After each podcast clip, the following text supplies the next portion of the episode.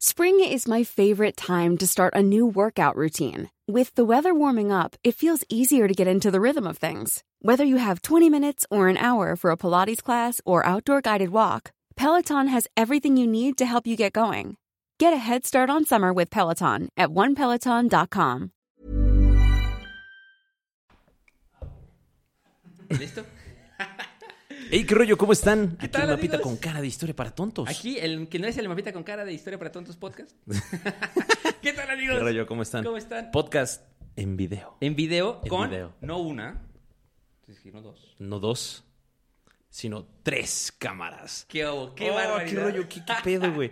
No es la cotorriza, güey. Este, ¿cómo Tenemos aquí a dos güey. Jerrys. No, no, no. Está, la neta, tenemos pinche producción así cabrona. Ya ni Franco Escamilla Mira, tiene. ellos no tienen el cesarión. Ellos no ¿Mm? tienen. ese terra- ter- tendrán fama y mucho dinero. Pero Pero, les falta el cesario. esto, esto Nadie. es oro, güey. O sea, ese es el equivalente a lo que buscaban los españoles, güey, en 1519. Ajá, es como la manzana de Den de Assassin's Creed, así.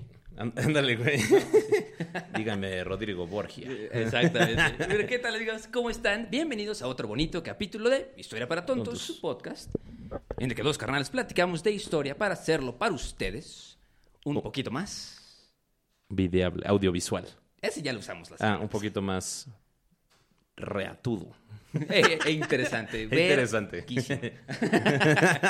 El día de hoy les vamos a platicar en tres cámaras En tres cámaras. En, eh, en la historia de eh, la batalla de Puebla del 5 de La mayo. batalla del 5 de mayo, esta gran, este gran festejo que hacemos aquí en México porque logramos Dijo derrotar... ningún mexicano Dijo nunca. ningún mexicano nunca, porque logramos, bueno, lograron los mexicanos en ese entonces vencer al ejército de Napoleón III que venía a invadir el territorio mexicano. Venían por catorrazos. Venían por catorrazos. Y catorrazos les tocaron. Exacto. ¿Mm? Y que curiosamente es la fiesta más celebrada en el extranjero, bueno, de extranjeros en Estados Unidos. Sí. Sí, o sea, el 5 de mayo no sé por qué los gringos, bueno, sí sabemos, ¿no? Antes no sabía, pero ahora ya sé por qué los gringos No sabemos. festejan. Aquí estamos aquí para que ustedes nos cuenten a nosotros que Pendejo. No, o sea, pero bueno, la batalla de 5 de mayo es así como un, un, un festejo muy X para los mexicanos, así como Sí, de sí, güeyes. para o sea, ellos es un puente. granito así de Ajá, es puente y ya, ¿no? Ni puente, güey. No lo dan. ¿No? Dan el primero, el 5 no. Ah, No es oficial. ah. Las escuelas de vez en cuando sí lo dan, pero oficial no. Creo- a mí sí me lo daban en la primaria, güey. Pues en las escuelas sí, Ajá. pero de que en el trabajo, Ah, no, pues de adulto trabajo independiente, no, güey. pues, trabajador, chambeador. No quieres que te den el día, pues métete del ejército mexicano, pa. Ay, qué chiste. Ah.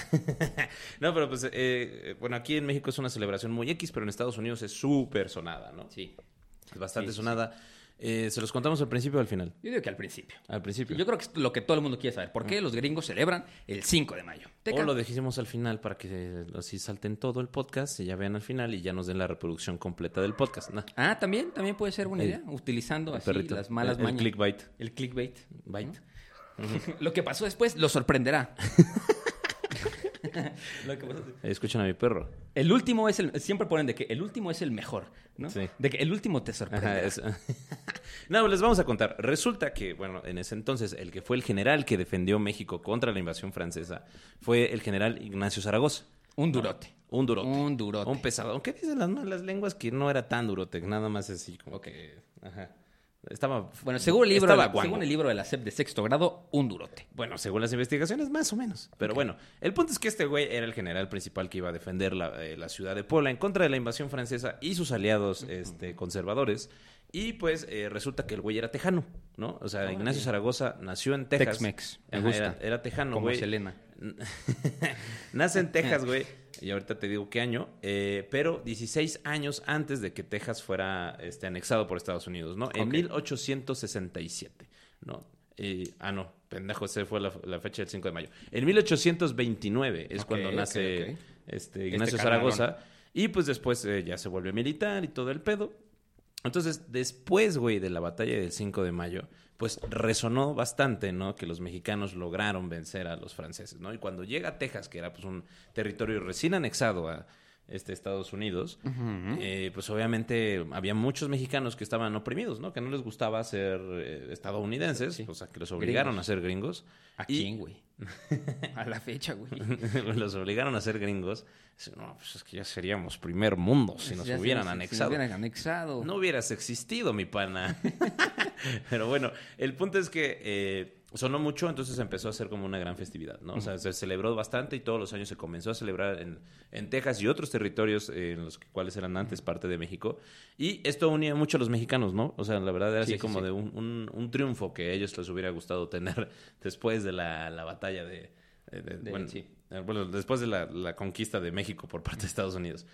Eh, posteriormente, güey, eh, ya fue en el año de... ay, ay, ay, de 1930, cuando... Ya más eh, pa' acá. Ajá, ya más para acá. Cuando el consulado mexicano en Los Ángeles, o sea, al, ve- al ver la popularidad de la fiesta eh, dentro de este- del sur de Estados Unidos, decide hacer una fiesta formal. Ok. O sea, hace una fiesta formal en lo que ya es, eh, este, o sea, por parte del gobierno mexicano. Y ya a partir de ahí, pues, a los gringos les gustó bastante y dijeron como, ah, pues... No, ah, este pues, día puedo chido, tomar ¿no? margaritas verguísimas. Pero pues yo creo que fue una, una, una pedota a tal grado, güey, que fue como que más trascendental de la independencia de México, ¿no? Sí, sí, sí. o sea, sí fue como, como que el 5 de mayo no es la independencia de México, no, el 5 de mayo se festeja la batalla de Puebla de los mexicanos, el triunfo de los mexicanos contra los franceses. Así que bueno, ahí tienen el contexto de por qué los gringos festejan el 5 de mayo. Exacto. Y se ponen ya- hasta el huevo con tequila. Exacto. Y pero, o sea, hay Que ver también este, qué se celebraba, ¿no? ¿Qué pasó? ¿Qué pajó? ¿Qué, qué pasó? ¿Qué pasó, vieja? En, en pues, y ahí, por ahí del 1860 y pico limo. Ajá. Ahí, Güey, ahí güey, les va. con- güey, contexto. Güey, contexto. Aquí les ve el contexto. Aquí nos vamos, en verdad, por dónde? la comes sin pretexto. Se la come sin pretexto. Ya acabó el capítulo, muchas gracias. Se la comieron. ¿Qué estaba pasando en México antes de pues la batalla del Puebla, no? ¿Qué pasó? Spoilers, en este capítulo no les vamos a contar. eh, Hay muchos personajes importantes dentro de, este, o sea, la- de los antecedentes de la batalla de Puebla y muchos hechos importantes dentro de la historia mexicana, como las guerras de reformas, que ya hablamos de eso, Ya hablamos de eso. eh, como Benito Juárez, ¿no? O sea, como, Porfirio bueno, ya Díaz. Porfirio Díaz, ya posteriormente Maximiliano de Habsburgo, o sea, no, no nos vamos a contar absolutamente nada de las esto, no lo esperan en otros. ajá. exacto. No, tampoco vamos a narrar la intervención francesa al 100%, o sea, nada más les vamos a dar un pequeño contexto. el, el contextín. el contextín para que ustedes se queden a este, sí, porque es- sí, este podcast audiovisual. Que esos, que esos dos personajes, por ejemplo, para mí Benito Juárez y Porfirio Díaz ameritan su propio podcast. Sí. ¿No? No nos va a dar tiempo de cubrirlo en este. No. Y creo que ya lo habíamos dicho Sí, muchas veces. muchas veces. Bueno, más de Así Benito que Juárez. el güey que anota los podcasts que debemos, por favor, anótate Benito Juárez, eh, intervención francesa y Sí, nosotros Porfirio ya lo anotamos en la página, en la, en la máquina de escribir invisible. Anotado. Así que bueno. Bueno, ya, ya, ya, pues con- contextualizando este pedo, contexto. ¿Qué va? Ok, Ajá, perfecto, ¿qué va? ¿no? Pues, antes que nada, este... Había una crisis muy grande en México, ¿no? En el gobierno de Benito Juárez, bueno, que él heredó después de las guerras de reforma, Sí. con tres países. Principalmente. Con- principalmente. Con Reino Unido, con España y con Francia, ¿no? Y llegó un día que dijo, ¿sabes qué? No tenemos dinero en las arcas, no hay nada que hacer, no les voy a pagar la deuda externa. Ahora, ojo, el tema aquí fue que este dinero fue pedido, mu- mucho de este dinero fue pedido por el lado conservador, ¿no? O sea, porque en ese entonces era el contexto de las guerras de reforma. Que vayan a escuchar ese podcast por si quieren saber Sí, cuál es el contexto. Lo hicimos, para los nuevos, ese sí tiene video, y lo hicimos en la Facultad de Derecho. Wow. La bonita Facultad de La Derecho. Universidad Nacional Autónoma de México. Guapísimo. Pero bueno, eh, cuando el lado conservador empieza, o sea, toma el gobierno, se revela Juárez y derrota a Juárez a los conservadores, resulta que estos conservadores pidieron un chingo de dinero a estos países. Sí. ¿No? O sea, pidieron demasiado dinero. Entonces, cuando Juárez llega, llegan los, los embajadores de estos países y le dicen como de, oye, felicidades por este gobierno, nos debes un chingo de varo, ¿no? Y Juárez así como, ¿por qué? ¿Cómo, cómo? Ajá, ¿cómo que voy a no, tengo dinero para pagarles, no les voy a pagar. Esto fue en octubre de 1861. Y pues Francia, Inglaterra y España, pues dicen, ¿sabes qué, papito? Vamos a hacer la convención de Londres, de Londres, y ahí se comprometen a mandar contingentes a México para reclamar sus derechos como acreedores por una deuda que ascendía a alrededor de 80 millones de pesos de la época. ¿no? Sí. Y que de los aproximadamente 80 millones, 69 correspondían a Inglaterra, Ujú. 9 a España y 2 a Francia. O sea, los, que, los que menos tenían que reclamar llegaron aquí de chismosos y por eso los pusieron Sí. en su madre. Qué bueno. por encajosos. Y sí, no me estaban así reclamando lo que era suyo y no. Entonces, pues este contingente europeo de la Convención de Londres estaba conformado por los siguientes, ¿no? España iba a mandar eh, 5.789 hombres, comandados por el comandante general Juan Prim. Francia iba a mandar a 3.000 hombres, dirigidos por el contraalmirante Edmond Ju- Jurien de la Gravière. Y el Reino Unido iba a mandar 700 marines bajo el comando del comodoro Dunlop.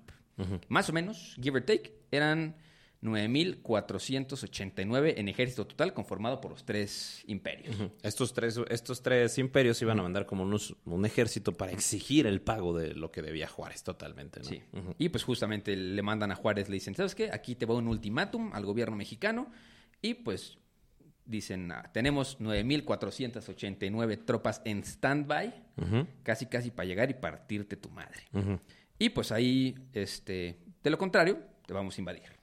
Te vamos a conquistar. Entonces Juárez, Sí. pues en ese momento que gobernaba un país que pues apenas estaba levantándose de una postración económica horrible, pues respondió al exhorto, le dijo, ¿sabes qué? Va. ¿Por qué no negociamos? Y trató de llegar a un, a un A arreglo acuerdo. amistoso, ¿no? Y los invitó a una conferencia. Oye, ¿sabes qué? Sí. Jálate para acá, vamos a platicar. La, la violencia ahorita es lo que menos le funcionaba a Juárez, porque Pues pues, porque no tenía, hasta el país seguía en guerra, casi, casi. Exacto. ¿no? Ha- Había varias partes del país Sí. que seguían armándose los catorrazos diario. Entonces dijo, ¿sabes qué? Ya más guerra no queremos. Y este, pues acompañó este mensaje con la derogación del decreto y este, del que suspendía los pagos. Entonces. Sí, sí les voy a pagar, órale. Pero ahorita no. Pero ahorita no, joven. Muchas gracias, ¿no? Así le como pregunté cuando- mis huevos y me dijeron que no hay. me, me dijeron que no hay, pero a lo mejor después sí hay. Ajá. No, O no sea, se aguanten. sí les voy a pagar, ¿no? Y pues este, pero obviamente al mismo tiempo veía como muy real la, la posibilidad de una invasión militar. O sea, sí dijo, ¿sabes qué? Sí me pueden llegar y pueden llegar hasta las... Con, es- con esos números pueden llegar hasta la Ciudad de México. Entonces, este, pues primero ordena la fortificación de Puebla, la fortificación de la Ciudad de México y crea una unidad de, eh, de ejército. Que Por el cualquier cosa. Por cualquier cosa, ¿no? Sí. Por- se llama el Ejército de Oriente. Y pues fue eh, puesta bajo el mando del general José López Uraga, que si no lo conocen, eh, después les contamos quién es. Desde la vuelta por la Ciudad de México seguramente encontrarán una calle con su nombre. Ahorita güey, ay, yo vivo ahí. Ahí, exacto. Si ustedes vienen ahí, pues ya. Pero pues es que ahí, ahí les va porque no es tan importante, porque pues la verdad que fue un miembro que fue deficiente en su papel, ¿no? Lo quitó y en su lugar puso a el... El prota. Al mero mero, al protagonista Ajá, de esta al historia. prota de esta ¿no? historia. Al Tanjiro de este Demon Slayer que es... Ignacio Zaragoza. Igna- Ignacio Zaragoza, ¿no? Quien dejó el ministro de guerra y se dirigió a Puebla para organizar la oposición al avance francés con cerca de 10.000 hombres. Ok. Entonces, en teoría, en teoría, pues estaban bastante, O sea, bastante parejos si llegaba el, el contingente de los tres imperios, ¿no? Ujú. Si nos vamos tablas. ¿Cuánto eran? 9.400 y pico. Y los mexicanos eran 10.000 hombres. Que era, pues, literalmente la cantidad mínima si se toma el, el- todo el territorio que tenían que cubrir. O sea, Sí. ¿No? Digamos que lo mínimo que podía destinar en ese momento Benito Juárez eran 10.000 personas y se acabó. güey, 10 mil personas son un chingo. Sí. o sea, suenan poquitos, pero sí son bastante. No, y, y aparte después de esto, o sea, ya como que Juárez no le convenía la guerra. Entonces decide mandar una misión diplomática, ya cuando llega este ejército a Veracruz, ¿no? De- Decide mandar una, esta misión diplomática con el objetivo de evitar una guerra, ¿no? Entonces, esto sí fue muy cabrón porque dijo como a quién llevo y mandó nada más que al juarista de, de la Secretaría de Relaciones Exteriores, Manuel Doblado. Manuel verdad es un durote. Ustedes, si estudian relaciones internacionales, Manuel Doblado es así como hijo de su madre, o sea, el primer eh, internacionalista diplomático que logró algo imposible, que fue evitar que nos invadiera Sí. Francia, Inglaterra y España al mismo tiempo, ¿no? Sí. Y firman lo que son los tratados de la soledad, debido a que se firmaron en, en la Hacienda Soledad, ¿no? Sí. Aquí, pues, se. O sea, justamente se garantizó el pago de, de la deuda a, estos, a estas potencias europeas, más eh, a cambio de que respetaran la integridad y la, independe- y la independencia del país, ¿no?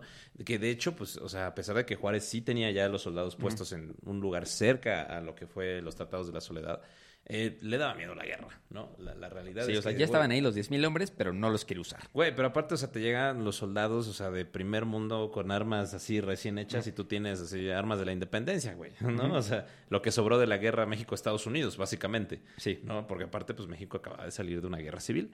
Entonces, pues la neta no le convenía. Entonces, así como fue como de, bueno, está bien, va- vamos a... a- Sí, pero aceptaron, o sea, los, los tratados de soledad eh, bueno, los tratados preliminares de la soledad lo aceptaron dos imperios, ¿no? Los británicos, que eran los importantes porque eran los que le debían 69 millones de pesos de la época, ¿no? No Sí, los nuevos chingo. pesos de después de Salinas Ajá. que valen verga.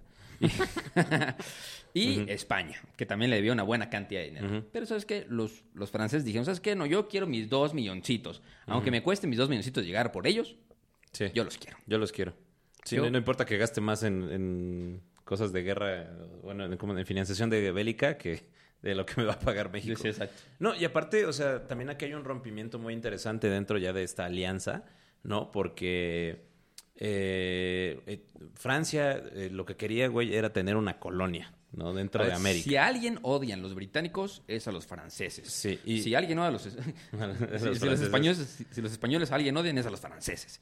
Sí, no, y se da cuenta, o sea, tanto el Reino Unido como, como España se dan cuenta que Francia ya tenía una, un, A un ver, fin dice- dice- colonial, dice, ¿no? ¿Qué reclama, güey? Está reclamando por dos millones, yo por 69. Nuestra guerra no es... Ajá, aparte, aparte que en ese entonces lo que fue era Francia y Estados Unidos se llevaban muy mal, ¿no? Debido a que eh, Estados Unidos le debía muchísimo dinero a Francia y nunca se los quiso pagar. Ya hablaremos después de eso en, cuando sacamos el podcast de la Revolución Francesa. Ey. Y este, pues, este dinero, o sea, obviamente lo que quería evitar Francia es que Estados Unidos siguiera expandiendo su poder, ¿no? Porque aparte ya le había quitado la mitad del territorio a, a México. Y ellos todavía tenían territorios en Canadá, güey, tenían todavía territorios en América del Sur, tenían territorios en el Caribe. Entonces no le convenía, güey, que Estados Unidos, pues, de repente decidiera así como que conquistar absolutamente todo, ¿no? Sí, y, y aparte también le vieron las negras intenciones para poner una, una colonita ahí en México, ¿no? Sí. Así dijeron, no, pues esos cuates ya se la saben Así, una perfectamente. chiquita, una colonia una, chiquita. una chiquita, Ajá. sí, no, no te preocupes. Este, entonces dijeron, sí, es- ya, nosotros, por eso es- por eso fue que aceptaron los tratados de la soledad, pero Francia dijo, mmm, nanay, yo sí voy. Sí, aparte, o sea, ellos venían acá, llegaron bien salsas, la neta llegaron super salsas, güey, porque llevaban 50 años, güey, sin ser derrotados. Sí. O sea, a- ojo aquí. Desde Waterloo. e- Eso es algo que sí es bastante importante Sí. destacar, güey, porque, o sea, después de la batalla de Waterloo, los franceses, o sea, se afianzaron y dijeron, nunca vamos a volver a ser derrotados, güey, 50 años sin una sola derrota militar. Sí. ¿No? O sea, la neta, ya los, los franceses estaban pesados, la neta, ¿no? Entonces dijeron como, pues, güey, eh, pues, ¿qué tal si nos armamos una expedición, no? Pues igual chicle y pega. Entonces Sí. aquí es donde los conservadores que quedaban vieron una oportunidad, ¿no? O sea, dijeron como, ah, no mames, güey, pues nosotros le pedimos dinero a los franceses, entonces, ¿por qué no? Pues nos convertimos en franceses, ¿no? ¿Por sea, qué está- no les ayudamos? est- estaría a- chidito, y les ¿no? tiramos gran paro. Entonces, pues los conservadores mandan lo que son embajadores dentro de Francia y también, y bueno, obviamente se, se contacta con los, los franceses dentro de las Sí. costas mexicanas y les dicen como de, güey, los mexicanos están muy enojados con el gobierno de Juárez, los mexicanos no quieren ser juaristas, los mexicanos odian a los liberales, nos, todo el mundo quiere ser conservador, ¿no? Y sí fue como de, güey, este, y, y pues a los franceses se les endulzaron los oídos, ¿no? Porque dijeron, si ustedes vienen y conquistan lo que es este México, o sea, los mexicanos los van a recibir con los brazos abiertos, ¿no? Eso era la, lo que les- los, los conservadores les dijeron a... Sí, y aparte obviamente les, les endulzaron así los oídos, dijeron, mira, güey, estamos con una economía destruida, ustedes llegan 50 años, nosotros llevamos 50 años de guerras civiles, ustedes llevan 50 años sin perder una guerra, tenemos una población dividida entre liberales y conservadores, es- tenemos un estado débil y tenemos facciones mil, mil, o sea, por mil facciones por aquí, por allá, y pues tenemos este, les vamos a vender que la conquista de este país está papísima. Sí, está súper fácil y aparte, o sea, nada más, nada más eliminan los el juaristas, juaristas y todos los mexicanos van a estar de acuerdo de que nos conquisten, ¿no? O sea, todos queremos ser parte del imperio francés. Y pues dijeron como de, "Eh, pues bueno, ¿por qué no? O sea, vamos a entonces... Órale, juega. Órale, se juega, ¿no? Entonces, pues ya es cuando los franceses deciden organizar una expedición formal. O sea, porque, ojo, sí, muy batalla de Puebla y la chingada, pero los que llegaron era una expedición nada más, sí. ¿no? O sea, no- realmente no era No, sí, el era ejército regular napoleónico. Entonces, entonces ¿a qué- quién decide mandar Napoleón III, que era el emperador? Bueno, pues decide mandar principalmente a los, al escuadrón de cazadores de África y los, eh, los batallones de ingenieros coloniales. Ok. ¿no? Estos eran bastante populares dentro del mundo militar de ese entonces porque eran los famosos conquistadores de Argelia. Sí. Entonces, y que Argelia era un país, o sea, que, eh, que muy difícil fue conquistado. Sí. O sea, nada más hasta que los franceses pudieron conquistar y tumbar así como el reino argelino y fue como, "Ah, estos güeyes están pesados, ¿no? Entonces, justamente, este, pues, eh, ay, se me fueron. Ya. Entonces, eh, justamente, pues La Napoleón base de datos de virus ha sido actualizada. Entonces. Entonces, justamente, pues Napoleón dijo a estos güeyes, si pudieron conquistar Argelia, pues a mínimo que abran paso en lo que llega ya el, el ejército regular francés, ¿no? Y pues decide mandar eh, ya este, a seis mil soldados aproximadamente eh, a una expedición a México para, pues a ver qué pasa. A ver qué pasa. Chicle y pega. Chicle. y pega. Entonces, pues ya cuando se enteran lo- los mexicanos, así de que, güey, están llegando los, los soldados, ¿no? O sea, pues, ¿qué hacemos? Entonces ya se le indica a Zaragoza que termine de hacer las fortificaciones dentro de las cercanías a Puebla. O sea, Veracruz siempre es llamada la, la cuatro veces heroica ciudad de Veracruz. Sí, la la cuatro cual- veces H.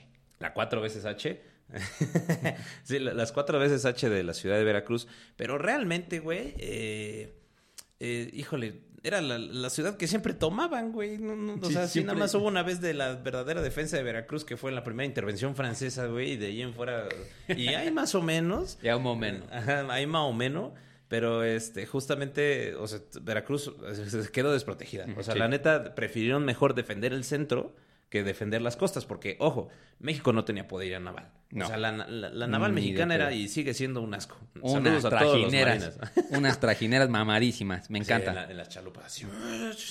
Y no, pues obviamente los franceses llegaban con los pinches buques de guerra coloniales cabroncísimos, ¿no? Entonces, eh, lo que hace este Juárez es intentar como que reunir a todos los, eh, ¿cómo se llaman? Los veteranos de la guerra, las guerras de reforma y, los postra todos en Puebla, ¿no? En los caminos. Inclusive planean hacer un estilo de guerra de guerrillas, los cuales no les sale muy bien porque eh, no había ejército. México no tenía un ejército formal, no tenía un ejército regular, sino que tenía un chingo de voluntarios. Sí, a- eso fue lo que, lo que le, a lo que le apuntó Zaragoza. Dijo, ¿sabes qué? Sí. Este, vamos a hacer guerra de guerrillas. O sea, que tengo cuatro mil soldados, pero pues, pues a ver son qué hacemos, guerrilleros, ¿no? Así de que No, vamos y- a ver qué y- se arma. Y sí fue como de, güey, dame gente de donde sea, güey. O sea, la neta, o sea, de, lo, de donde seas hasta por debajo de las piedras. Y Juárez lo que hace es organizar y llamar a todos los generales de México. Sí. No, porque aparte, eh, en esta situación, eh, y ojo, acá es algo muy interesante, que ya después hablaremos con, en el tema de, este, ¿cómo se llama? De la segunda intervención francesa ya más general, más generalizada. Es que en ese entonces ya existía la doctrina Monroe, Monroe, sí. ¿no? La famosa América para los americanos, que nunca dice eso, pero ya estaba dispuesta. Ey. Entonces, lo que hace también Juárez es así como decirle a Estados Unidos como de, eh, güey, ¿qué crees? Este, pues me voy a ir a la guerra con Francia, ¿no? Entonces, ¿no habías dicho que tú ibas a defender a todos los pueblos de América en contra de las Sí, invasiones? ¿Dónde está la proto-OEA? Ajá, y fue como de, "Ah, bro, estoy en guerra civil. sí, esta vez no te puedo ayudar, man. ni modo. You are alone, ¿no? O sea, es justamente entonces por eso está- muchos sí dicen como de, güey, pero no que Estados Unidos iba a defender a todos los estados americanos para que él se lo quedara. Bueno, no, resulta que Estados Unidos estaba ya en guerra civil y pues Ni modo. Ni modo, Ni ¿no? qué hacerle. entonces, pues ya lo que dice como de verga, güey, pues qué vamos a hacer, ¿no? Y pues ya este Zaragoza decide como, se decide pues eh, abandonar lo que es la ciudad de Veracruz, el San Juan de Ulía y todas estas fortificaciones. O sea, sí hay unas batallas ahí dentro, pero es tomada Veracruz y se decide hacer la defensa de Puebla, ¿no? Entonces de aquí es cuando se da como la primera batalla entre los, eh, bueno, ya cuando desembarcan los franceses, que desembarcan estos vatos, que aquí está el dato de quiénes eran los franceses que llegaron. El primer cuerpo del ejército de infantería, el 99 regimiento de línea, dos regimientos de suavos, que eran como... Los suavos son- eran duros, ¿no? Los suaves eran soldados franceses coloniales, ¿no? De, de las colonias De las francesas. colonias francesas. Sí, eran así afrodescendientes. Eh, el batallón de fusileros de la infantería marina, batallón de ingenieros coloniales y un cuerpo de caballería ligera, ¿no? El segundo escuadrón de cazadores de África y el primer batallón de cazadores de Vincennes, ¿no? Que eran estos vatos que les digo que eran los conquistadores de, de Argelia. Y pues ya, o sea, eran casi seis mil pelados. Y pues ya este Zaragoza y este Juárez dijeron como, pues a ver, ¿de dónde sacamos? Y sacaron de todos lados, literalmente, ¿no? La segunda división de, de infantería, la primera brigada de batallones de tiradores de Morelia, una batería de artillería, güey. Y Aparte, aquí hay una participación muy interesante de los indígenas acapuaxtlas, ¿no? Órale. O sea, porque aquí, de hecho, la batalla, se- el, el triunfo de esta batalla se atribuye a los indígenas, de hecho, ¿no? Por ejemplo, aquí aparece el person este, este nombre de, de Porfirio Díaz, ¿no? Que también lo mandan a... Acuérdense que Porfirio Díaz se llevaba bien con Juárez participando en las guerras de reforma y lo hicieron general. Y ese güey en ese entonces era el general de los batallones de Tehuantepec, ¿no? Entonces, eh, de hecho, sus soldados le decían los cuerudos. Los cuerudos. Eran de Miahuatlán. Por eso la ciudad de Miahuatlán se llama Miahuatlán de Díaz, de Porfirio Díaz. No, de ahí eran los cuerudos porque todos estaban vestidos en piel. Y ese güey lo que hacía Unos era como- durotes. Sí, eran Ya, unos sí, un durotes. güey. pinche calor de la verga y unos cabrones así, güey. Sí, entonces pues ya, o sea, llegaba hasta Porfirio Díaz, güey, con así los lanceros de Oaxaca, que era como la, la el- eran los La- soldados sí, de élite. Si quieren saber qué eran los lanceros de Oaxaca, eran literalmente, pues, indígenas, güey, con una lanza enorme a caballo así, bien berserker, así chinguen a su madre, todos. ¡ah! Que era así, güey, Sí, era la... era, era como el contingente de caballería mexicano por excelencia. Era de excelencia, cabrón. O sea, esa madre, quién sabe quién la inventó, que inclusive contra los gringos funcionaba muchísimo. ¿No? O sea, y contra los franceses funcionó el triple, güey. Porque era así, bien berser que te digo, así chingue su madre caballería y era efectiva contra otra caballería, by the way, ¿no? Entonces, eh, lo que hacen es que durante, bueno, ya cuando desembarcan estos, estos vatos, ven que no hay mucha oposición, dijeron, pues vámonos directo hacia Puebla, ¿no? Entonces se da la batalla de las cumbres de Acultzingo, que ya se define como la primera batalla formal entre Zaragoza y, y los franceses, pero realmente, como dijimos, eh, Zaragoza no tenía un ejército, ¿no? O sea, a Y- pesar... Y, y- y para acabarla de chingar, este, a México luego parece que le llueve sobre mojado. Parece, parece podcast de historia para tontos que nada le sale bien. Este. de, de Pero ya- camino. ya sí, ya sí, de- ahora sí, ya está de- saliendo mejor. De camino, de camino. Es que sí, échense una persinada por nosotros, chavos. de camino a la ciudad de Puebla, pasan por la colecturía de los diezmos, donde hay un, este, hay un polvorín. Y pues resulta que se mete el ejército, algo hacen mal, explota así el, el polvorín eh, de San Andrés Chalchicomula, que ahorita es Cerdán.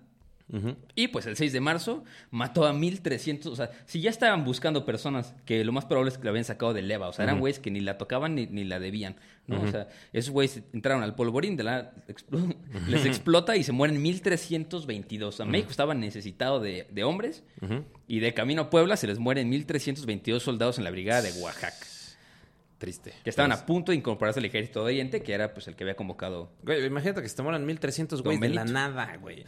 Ahora, ojo, también Juárez dejó que se quedaran en Veracruz los franceses porque en ese tiempo había una epidemia de cólera. Entonces, así como, bueno, si beben agua se van a enfermar. Básicamente, ¿no? O sea, también Juárez pensó en eso. Yo le llamo, Sí. ¿cómo se llama la, la guerra bio... una- como- No, biónica, no, biológica, guerra biológica, güey. Era- biónica, la guerra biónica. Muy Terminator shit, ¿no? No, güey. No, era, La era la guerra guerra bio- biológica, güey, porque justamente en, Ver- en Veracruz había dengue y había cólera, güey. O sea, utilizó las mismas estrategias que llegó a utilizar este... Ay, ¿Cómo se llama este verga? El- eh, Santana, güey. Porque durante la invasión de, de- de Estados Unidos a México, güey, también Santana dejó que se, se marcara en Veracruz porque... Y, y bueno, y decidió atacarlos en las montañas de Veracruz, güey, porque resulta que había den- una epidemia de dengue. y Santana era inmune al dengue.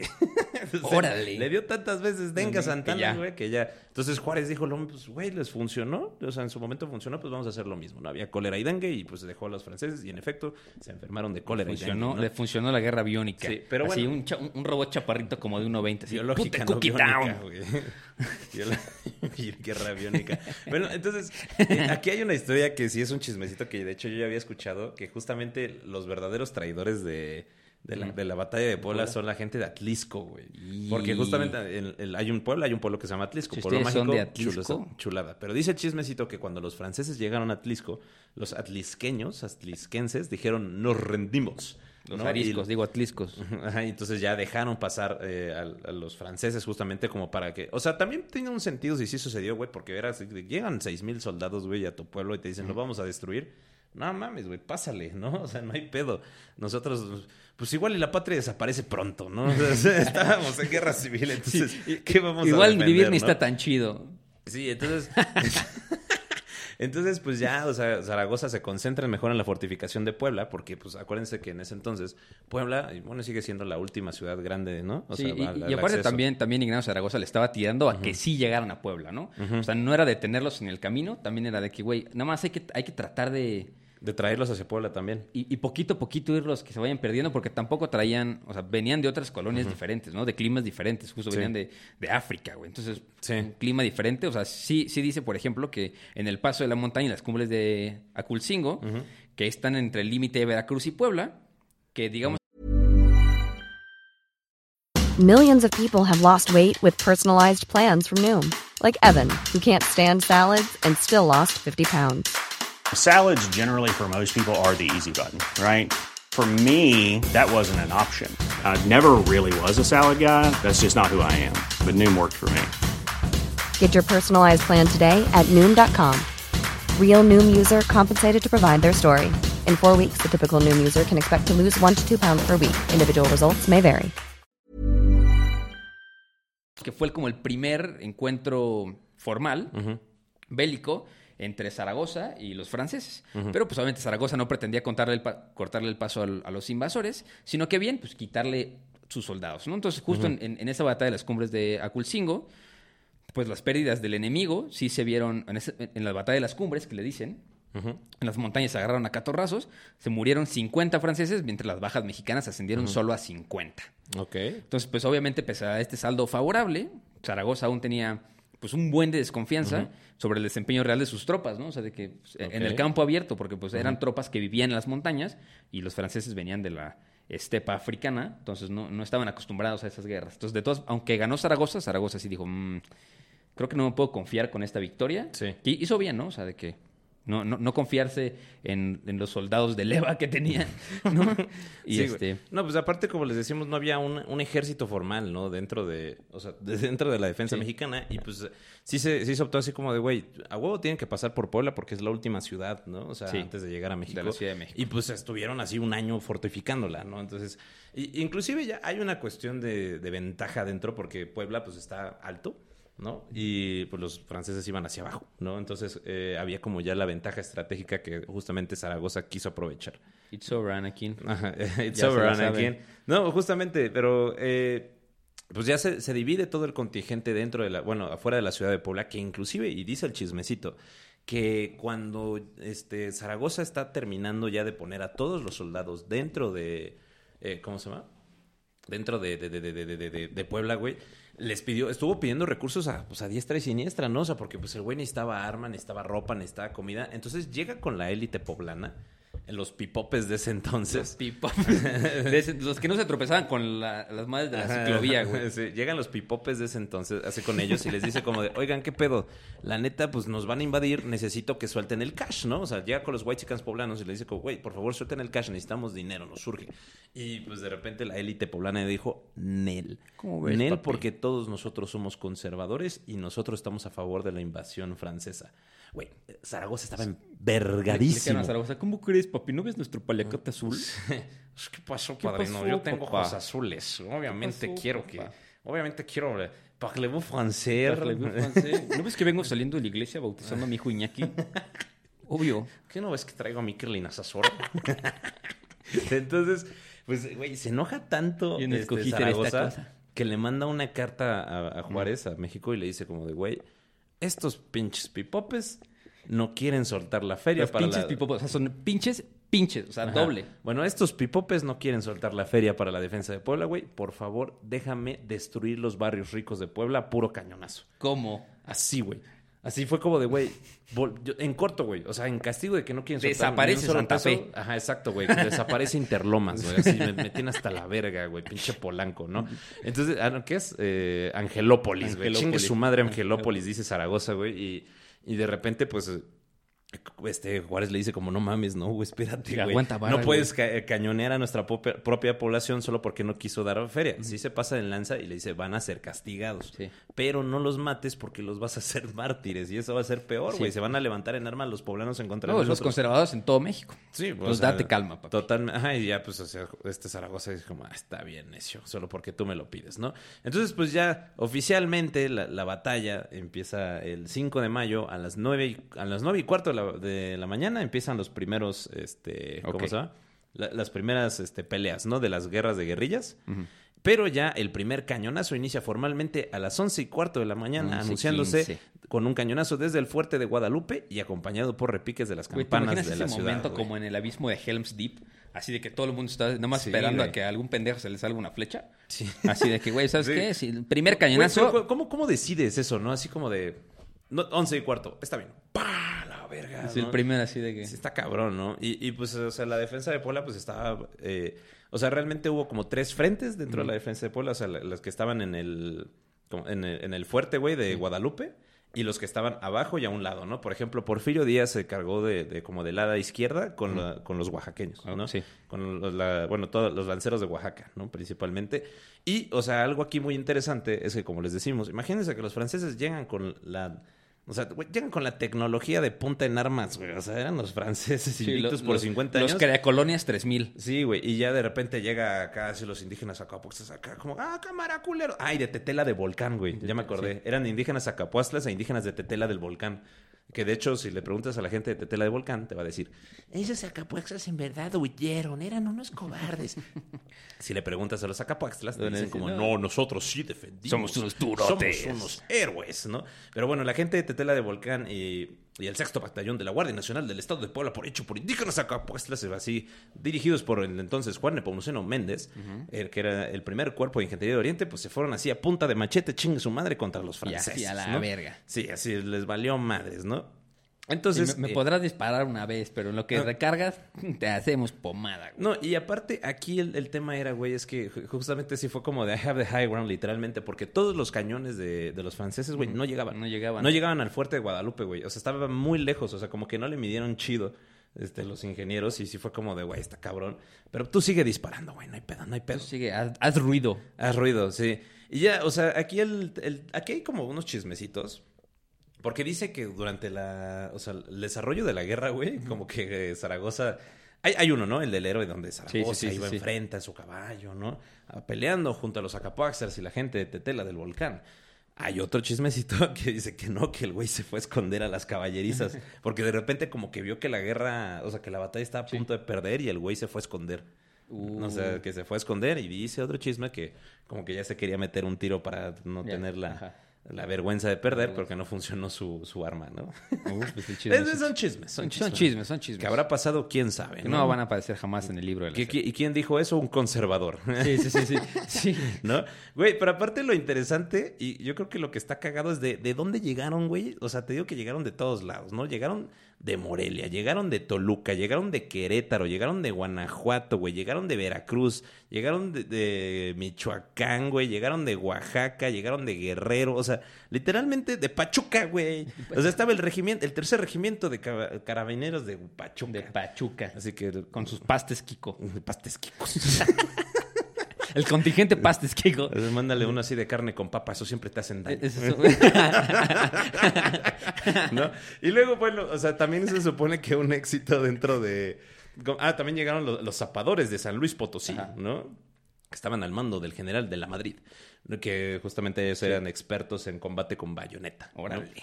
O sea, realmente, o sea, sí como que llegaron muchos soldados, güey, pero eran soldados pues que justamente no tenían ningún tipo de, de experiencia. Por ejemplo, los suavos, güey, que eran estos vatos sí, que eran sí, la élite de, de las colonias francesas, güey. Pues de- o sea, de repente estaban así como de, güey, ¿qué pedo con estos mexas? Están bien locos, Sí, ¿no? están re locos, Porque aparte, o sea, los, los franceses, güey, todavía tenían ese pensamiento de que los mexicanos eran caníbales, de taparrabos. Sí, sí, sí, sí, sí. O sea, no, literal, güey, ese era el pensamiento francés, así como, güey. Pues que, a ver, ve- venían también de, de África, güey. Sí. ¿No? De sus colonias. Entonces, lo más probable es que pensaron exactamente lo mismo que encontraron allá y iban a encontrar acá. Sí, justamente. Entonces, pero cuando de repente llegan y ven que sí tienen cañones y un ejército medio regular por ahí, o sea, hecho pues, pues básicamente por un chingo de indígenas, pero que no tenían pistolas, pero sí como que se, se sacaron de pedo, ¿no? Porque aparte, como te digo, los franceses llegaron con el pensamiento de que iban a llegar con, las, con las palmas abiertas y nada más así unos güeyes, unos güeyes iban a levantarse en armas así, algo tranqui. Algo ¿no? tranqui. Luego, aparte, güey, te digo que estaban así como de, de, de subida, güey. y luego a mediodía empieza a llover, ¿no? Entonces, sí, güey, literalmente, I have the high ground fue, lo fue todo. Sí, ¿no? justo igual ta- también cuenta como eh, hubo un momento en el que los suavos, eh, again, el regimiento de élite de la infantería francesa, pues trataron de, de como flanquear el fuerte y dijeron, bueno, vamos a subir por acá, ¿no? Este, seguramente estos güeyes nada más piensan que la batalla va a ser aquí. Y pues este, en el momento que dan la vuelta empiezan a disparar contra el fuerte y se dieron cuenta de que primero sus armas no le hacían absolutamente nada al fuerte. Segundo, lo recibe los, los soldados de Berrizuábal, ujú. lo reciben a bayonetazos, o sea, de que esperan a que suelten el primer balazo y los ven recargando y de la nada salen así. Los, nopales, los, los nopales empiezan a hablar mexicano así, güey. Ah, porque, ojo, hay, hay, una, hay una anécdota, ¿no? Que se supone que, este, eh, la, la anécdota dice que eh, hubo un avance de caballería, o sea, que la, que la caballería francesa era súper, súper, este, ¿cómo se llama? Famosa, ¿no? De ser muy efectiva. Y que pues, sí Zaragoza dijo como de, güey, ¿cómo chingados, este, los detenemos? Ah, ya sé, güey. pues ponle nopales. Porque había unas cosas, güey, que se llaman asbrojos. Ey. Los asbrojos, hagan de cuenta que es una, una madrecita de tres puntas que cuando lo arrojabas era para que el caballo lo pisara y se dañara la pata. Ey, así cueste, Este, así. Ándale, ajá.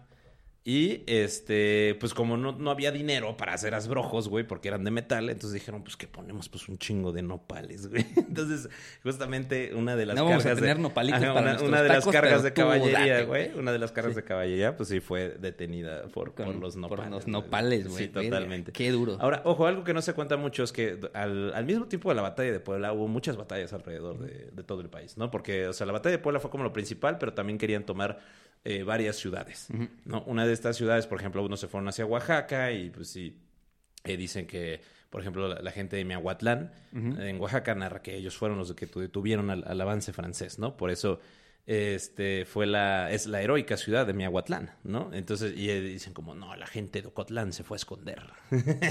y en la, actual- en la actualidad todavía se pelean de eso, güey. Es que, o sea, sí veo que, o sea, creo que esta batalla es, es pues, literalmente es como el end, el endgame. Porque Sí. de la nada le estoy leyendo así la, la, la crónica, pues que, que muchas veces hay una información que, que es irrelevante de que, ah, pues a esta hora llegaron estos, y a esta llegaron estos, y a esta llegaron estos, pero de la nada sí es de que Avengers así, assemble, de- la nada, de que a las 2 de la tarde, de que ya se cansaron los de Pachuca, no mames, que entran los, de- los zapadores de San Luis Potosí, y nada más Sí, escuché, güey. tan, No, y, tan, justamente tarán. aquí Bueno, así, verguísima, me lo imaginé así. Güey, este, este Díaz era el Iron Man, güey, era el, el Stark, Los güey. zapadores de San Luis Potosí llegaban con sus, así, con sus perritos así, schnauzer, así.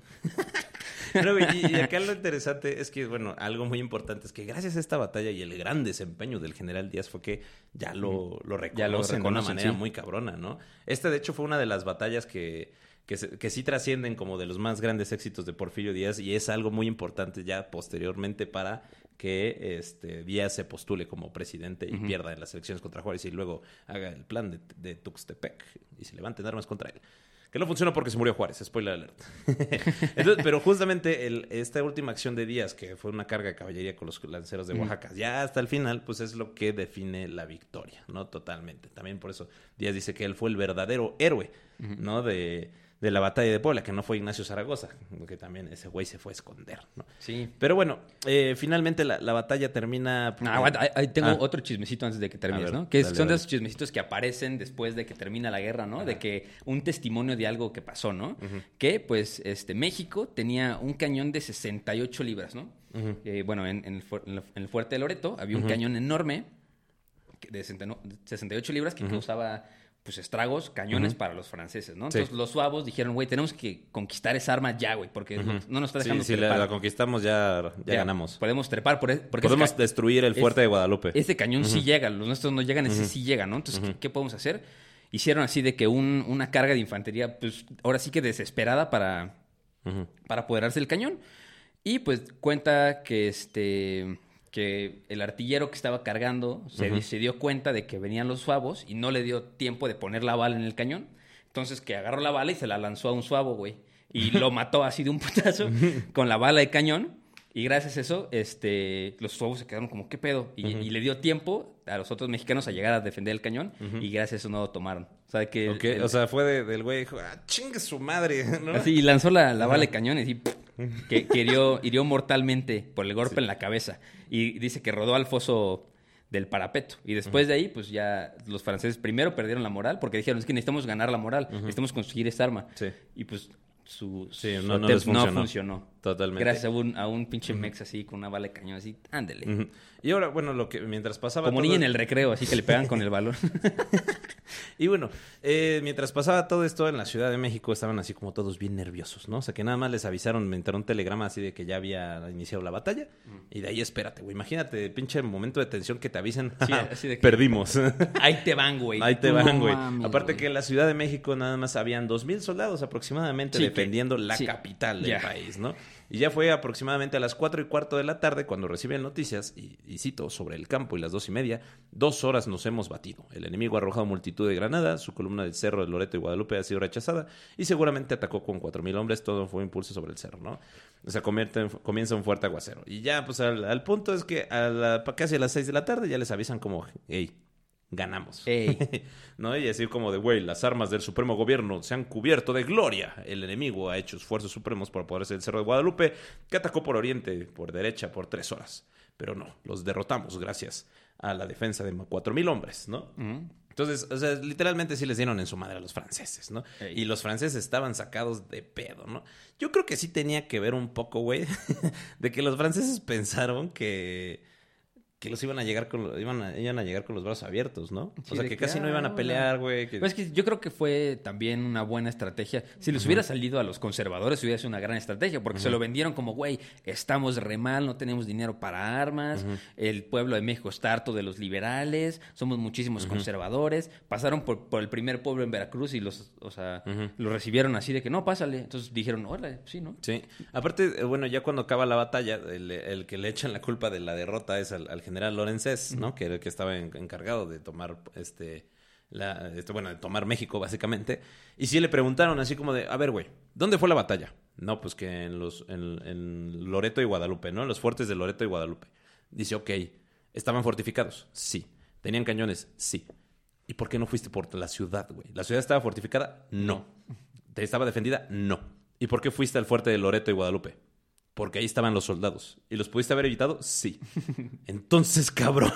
Entonces, Qué idiota. chingados, güey. O sea, inclusive Napoleón III cuando escucha eso, güey, sí dice, ¿cómo qué pedo con este vato, no? O sea, ¿por qué, ¿por qué chingados atacó los fuertes que estaban en high ground cuando estaba lloviendo, güey? Cuando había cuatro mil soldados defendiendo el pinche lugar y no te fuiste a la ciudad de Puebla que no estaba defendida, que no tenía fuertes y que nada más tenías que entrar, güey. O sea, y se fue como de, "Ja". Y, y también algo que dice que fue el, el éxito de, de la batalla de Puebla es que Lorenzés puso sus cañones a dos kilómetros de distancia de los fuertes porque le daba miedo que fueran destruidos por artillería mexicana. Ojo, sí llegaban las balas, pero ya no llegaban con fuerza, güey. Por eso no podían destruir el fuerte. O Sí. sea, porque literalmente llegaban y nada más Así, tink. Ajá, y ya. ¿No? Y pues eh, resuena mucho la batalla de Puebla alrededor del mundo, porque fue cuando un grupo de nopaleros vencieron al ejército más poderoso del mundo que llevaba 50 años invicto, güey. O sea, o sea, exacto. Y 50 años invicto no era de que hay 50 años tenemos dos batallas y no las perdimos. No, de que se batían en to- ba- así, todo- todo cada así. 15 días tenían una guerra diferente esos cabrones, güey. Sí. Y cada 15 días ganaban una batalla contra los ingleses, contra los austriacos, contra no sé qué, no sé qué, la chingada, ¿no? O sea, re- realmente eh, sí se movió mucho dentro de- del ámbito internacional. O sea, y, y de hecho quedó muy mal el ejército francés dentro de y se colocó como la burla. Sí. ¿no? O sea, la, la burla de del mundo. O sea, así fue como de, "Ja, te derrotaron los fran te derrotaron los mexicanos. Derrotaron los nexos, Esos un vatos ni armas tienen, sí. ¿no? Aparte, se corría el chismecito que eh, justamente el sexto batallón de la Guardia Nacional de Puebla, o sea, los Zacapuaxtlas, habían atacado con machetes, ¿no? Que los cuales no conocían los europeos porque ellos usaban espadas, ¿no? Entonces, hace, que "Oh, los machetes tenían güey". más fuerza, eran más pesados Sí, y eran... Y bueno, y que eran todavía más sencillos de usar, ¿no? Pero aparte también se decían que los Zacapuaxtlas al momento de matar a los franceses se comenzaban a comer los cadáveres vivos. ¿no? Bueno, los cadáveres vivos, pendejo. Se empezaban a comer los cadáveres, ¿no? Se empezaban a comer los cadáveres y este... Y pues que, porque eran No indígenas pases salvajes, ¿no? Totalmente. Entonces, pues realmente es así como que se conmovieron todos los franceses, pero también fue un, un tema de, como, como- de miedo, ¿no? Porque justamente así fue como de, no mames, güey. O sea, los mexicanos sí están tan cabrones. Sí están como- locos, güey, Sí, sí, están bien locos, se comen los cadáveres, pa. ¿no? Vivos, güey. Ajá, pero vivos. Pendejo, güey. Pendejo, por eso yo, güey, lo estoy diciendo, güey. Y este. Y aparte, o sea, también esto se movió mucho por alrededor de las colonias francesas porque todo el mundo se enteró, güey. O sea, Sí. así fue así como de- del chisme, el chisme global, güey. Porque sí fue como de, ay, pues entonces cualquiera los puede ganar, ¿no? Es un buen momento para quitarle los territorios a Francia. Entonces, también dicen que fue uno de los incentivos para Napoleón III de ahora sí ya mandar el ejército regular. O, Sí. sea, o sea, que sacó así a todos de, de- dijo como, a ver, a ver, ahorita ya no vamos a pelear contra Rusia, saquen varios, mándame a 40 mil soldados a México y vamos a tomar México para ver si es cierto que muchos A ver si huevos, siento que muy, ¿No? Entonces- muy macheteros todos, ¿no? Y Sí. justo cuan- cuando, aquí hay como algunas citillas chiquillas de, de cuántos muertos quedaron. Porque, bueno, en el telegrama que estaba leyendo Teca, Guadalupe, Guadalupe, güey, Guadalupe, Zaragoza, este, le dice a Benito Juárez, pues calculo más o menos la pérdida del enemigo que llegó hasta los fosos de Guadalupe en su ataque, como 600 o 700 entre muertos y heridos. Y pues unos 400 habremos tenido nosotros. O sea, sí, O sí. sea, nos fuimos tablas. no, güey, 800, 700 los franceses, Ah. nosotros 400. 400. ¿no? Casi tablas. Eh, sírvase dar cuenta de esta parte. Y aquí le pone al final, dice, señor presidente, estoy muy contento con el comportamiento de mis generales y soldados. Todos se han portado bien. Los franceses han llevado, se han llevado una lección muy severa, pero en obsequio, la verdad diré, que se han batido como bravos, muriendo una gran parte de ellos en los fosos de las trincheras de Guadalupe. Sea, para bien, señor presidente, deseo que nuestra querida patria, hoy tan desgraciada, sea feliz y respetada de todas las naciones. Pues sí, pues en efecto. Así que procedimos a ser franceses un año después. después procedieron a poner la bandera en el zócalo. procedimos a ser un imperio. Pero de, de esa historia también salieron muchos chismecitos, como el de la el batallón de San Patricio y varias cosas, así que después los contaremos. La de San Patricio es de la guerra con Estados Unidos, güey. ¿Sí? Sí. ¿No? ¿Es de, es de la historia de la Revolución Francesa? No, güey, eso es la guerra con Estados no, güey, Unidos. porque están en el Museo de, la- de las Intervenciones, güey. Por la, la No, intervención estadounidense. Tienes en toda México. la razón, tienes toda la razón. Todo meco. Tiene usted toda la razón. vas a decir, es- esto es historia para tontos, no saben historia, güey. Ya les estás dando... Historia de tontos para tontos. A huevo. Mejor llámela historia para pendejos. Eh, sí. Historia para tontos, es dicho por dos pendejos. Unas pendejas. No, ustedes, ustedes sigan el, el podcast, por Este, favor. pues bueno, y, y tampoco le fue así, le dieron los, los grandes laureles a Ignacio Zaragoza porque se murió tres días después de, de tifo. De tifoidea. Le dio tifo y mamó. Y peló. Y Justo. pelambres, mi panita. Y Pelambres, mi compañero. Pero bueno, logró defender Puebla. ¿no? Exacto. Que es lo importante. O sea, ¿ustedes qué dicen? ¿Que sí se fue a llorar a las caballerizas? ¿O que sí batió en batalla? Exacto. Pero bueno, ya posteriormente, y esa es otra historia, pues ya después, como les dije, este Napoleón III decidió mandar así su ejército regular con 40.000 personas, en el cual se dio la segunda batalla de Puebla y la ciudad de Puebla fue tomado fácilmente. Sí, igual así como dato curioso, ¿qué significa en México, o sea, cívicamente, en la batalla de Puebla? Pues, o sea, con excepción del, el- del grito de Dolores, que es lo que creo que lo más importante cívicamente para México, eh, la conmemoración de la batalla de Puebla es la fecha más significativa del calendario cívico. Si, si quitas el, grito de independencia, la segunda más importante es este la batalla de Puebla. Ok. Y bueno, un, da- un dato curioso, un chismecito, es que gracias a, ¿cómo se llama? A, esta batalla, pues se creó en... O sea, hay poblaciones francesas en Veracruz. Sí. Hay un pueblo, ¿no? Creo, creo que se llama San Rafael, donde eh, pues, sí, muchos eh, franceses huyeron y crearon este San Rafael Jicaltepec. Sí, Me y, parece y que y si tiene, ustedes tiene van- mucha ascendencia francesa la gente de allá. Es de ojo azul. es de ojo azul y hacen quesos. Este Esos son los menonitas, güey. a lo mejor convertidos, Esos son güey. de Chihuahua, cabrón. ¿Saben qué? Ya voy a cambiar de co-host porque este güey no está diciendo puras Es que ya es bien tarde, güey. Es que trabajé mucho. Es que trabajé muy... Yo sí trabajo, carnal. Pendejo. Si, si ustedes entran al servicio militar en México, ese día toman protesta. Las personas en el servicio militar mexicano toman protesta el 5 de mayo. ¿Quién, todos los quién hace el servicio militar? No sé. ¿Tú hiciste el servicio militar? Eh, siguiente pregunta. A ver, en, en nuestro del Pavis, ¿tú hiciste servicio militar? Ah, yo tampoco, entonces ya, ya. ¿Osvaldo hiciste servicio militar? no, me tocó bola. ¿Bola blanca? Ajá, pero, bueno, de aquí- aquí de, de cuatro personas, tres somos remisos. Ah, por, por dos. Ah, por A mí me dos. tocó marchar, ¿sabes dónde? En, en Los Pinos, güey. En los pinos. Me tocó marchar en Los Pinos y estuve tres semanas y después dije, esto no es para mí. Esto no es para mí. No Ni para me mí. lo van a pedir en ningún lado. Sí, güey, es así como... Como no voy a ejercer. que una- como no voy a ser presidente, seguramente no importa. Sí, exacto. Si no, ya me verán marchando a mis 32 años. Sí, exacto. Ahí nos- si, si algo, si algo nos sale, de todas maneras marcharemos. De todos modos, Ustedes marcharemos. no se preocupen. Sí, no se preocupen. En México nunca se va a ir a la guerra, güey. Aquí con Guatemala. ¿Con quién? Con Guatemala. Con Belice. Con Belice, sí. Y pues también el 5 de mayo, es, después en Estados Unidos se convirtió el Día de la Herencia Latina. Sí, por lo que dijimos al principio. Ey, todo lo que dijimos. Así que bueno, hasta aquí queda lo, lo que es la batalla del 5 de mayo, por si tenían dudas de por qué se festeja en Estados Unidos y qué chingado se festeja. ¿Y qué ¿no? chingados se Entonces, básicamente cuando muchos indígenas y mexicanos le dieron en la madre a los franceses, ¿Eh? a punta de machete, Exactamente. Cómanse ese día un algo francés. Tienen que comerse. una baguette, Una baguette. una, un croissant. croissant. Un, un- un cuernito, así. El, el cuernito es como. Ah, pues de hecho el sí tiene- mayor, sí tiene que La ver, mayor güey. victoria, güey. Así Sí, de mexicano, así como agarramos, agarramos tu pinche croissant todo culero Ajá. y lo tuneamos Y lo relleno de nata. Sí, lo relleno de nata o le pongo así Le pongo chorizo de le pongo Toluca, chilaquiles, chingue su madre. Le pongo así un cuernito de chilaquiles. eh, eso tenemos que Es comer el lo 5 voy a remojar en chocolate así con todo El, chilaquiles. el 5 de mayo así. tenemos que comer un cuernito con chilaquiles para demostrar la victoria culinaria de la comida mexicana ante la francesa. Y sí, o sea, si ustedes si quieren hacer eso de, la- de los, de los cuernitos con chilaquiles, por favor, mándenos a... Nos etiquetan, por favor. Mándenos a su Instagram, mándenos a nuestro Instagram, arroba historia para tontos y arroba, arroba historia para tontos bajo podcast, porque sí queremos ver si alguien en verdad comió cuernitos rellenos de chilaquiles. Yo, yo, yo voy a hacer lo posible, si me acuerdo, por comer un cuernito con chilaquiles. Sí, güey. No, no sé si se me antoja, pero... Pero bueno, la Pero por la patria. Pero por- Pero por la patria. ¡Pero por México!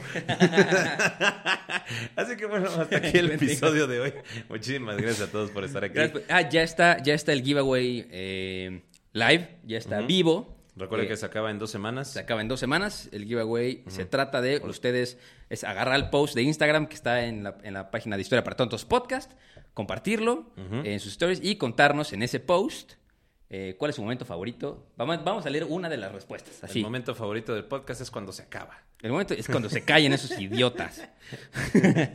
Yo creo que mi momento favorito del podcast fue cuando ya compramos unos buenos micrófonos, güey. E- Ese capítulo lo, lo disfruté muchísimo. Yo también, güey. Ese capítulo lo disfruté muchísimo. Así que bueno. Mira, eh, eh, vamos a leer el de, el de- uno. el de Antonia. Solo uno. Que ya sabemos que no va a ganar porque vive en Chile.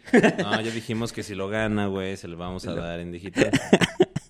no es cierto. Tienes igual de probabilidad de ganar que todos los demás. Pero si ya gana, ya saben, el pinche nepotismo del El Iker, nepotismo güey. de Iker. Dice, mi momento favorito es cuando hablaron de la guerra del Pacífico e hicieron todo lo posible para decir Tarapacá. Bien, igualmente no lo lograron. Es que, güey, decir Tarapacá está difícil, cabrón. Es Me- que- Mejor me gustaría decir Mictlantecutli, güey. O sea, sí, sí, me sí, gustaría para decir... Tirimícuaro, ¿Cómo se cualquier cosa, ¿Cuál, es el nombre del penacho de Moctezuma? Es este... No me acuerdo, güey. Quetzalpacancayotl, güey. Está Ah. más fácil, güey. Sí, pero el- Tecallehuatzin, Cuautzin, ¿El güey. Tacarapá? Digo, ta... no, sí, ta... Tarapaca. Ta- Tarapa- Taracapá. No, Tarapaca. Taraca... Tapaca. No se puede, es imposible. Es, Pinche nombre raro, güey. Los odio. ¿Por qué chilenos le ponen esos nombres, raza? Es imposible. Lo siento, Sí, Antonio. güey. Muchas gracias. Gra- que digan momento. Chalchihuitlicue, güey. Algo así más sencillo, cabrón, ¿no? Más- La, sí, la cuatli- lo que sea. Cuatlicue, güey. sí. Pero bueno, este... Muchas gracias por seguir el podcast. Alguien nada más escribió Fritz. pff. Güey, no mames, es increíble, Es cabrón. increíble, es increíble. Contexto, eh, el ver capítulo el, del Fritz capítulo del Fritz Gran capítulo. Ese, ese capítulo me gustó mucho. Es bastante bueno. Este capítulo me gustó mucho. Pues muchachos, ya saben, tienen dos semanas para seguir participando. GG. Este, etiquétenos, compartan ese post. Recuerden suscribirse al canal de YouTube de Historia para Tontos Podcast. Porque Eh. ahí ya tenemos al fin videos. eh, ya estaremos subiendo. También vamos a crear la página de TikTok. Vamos a crear la página de Facebook. Ahí estaremos subiendo los clips para que se les antojen estos videitos. Para que se les antoje escuchar el podcast completo. Y por recuerden suscribirse. Pues, a- ah, y si pueden y tienen la posibilidad, suscríbanse al Patreon para que podamos seguir pagando este eh, formato audiovisual. por favor, porque, está bien caro. Entonces, eh, yo creo que sería todo, ¿no? Exacto. Y, y, pues ustedes ya se la saben, los queremos mucho. Y recuerden que no hay historia, si no hay un. Güey. Ese es el cesarión, by the way. No les dijimos. Este es el cesarión. Sí. Ese es el cesarión. el famoso cesarión. Y cuando se rompe se escucha exactamente así. Lo rompió ya pe- grandes personalidades como, Javier Ibarreche. como Javier Ibarreche, Como como, Soy mi rey, como, como el Nacho. como el Nacho. Absolutamente. No, todas las personas que han venido aquí han roto alguna vez al cesarión. Pero bueno, muchísimas gracias. Nos vemos en el próximo episodio. Bye.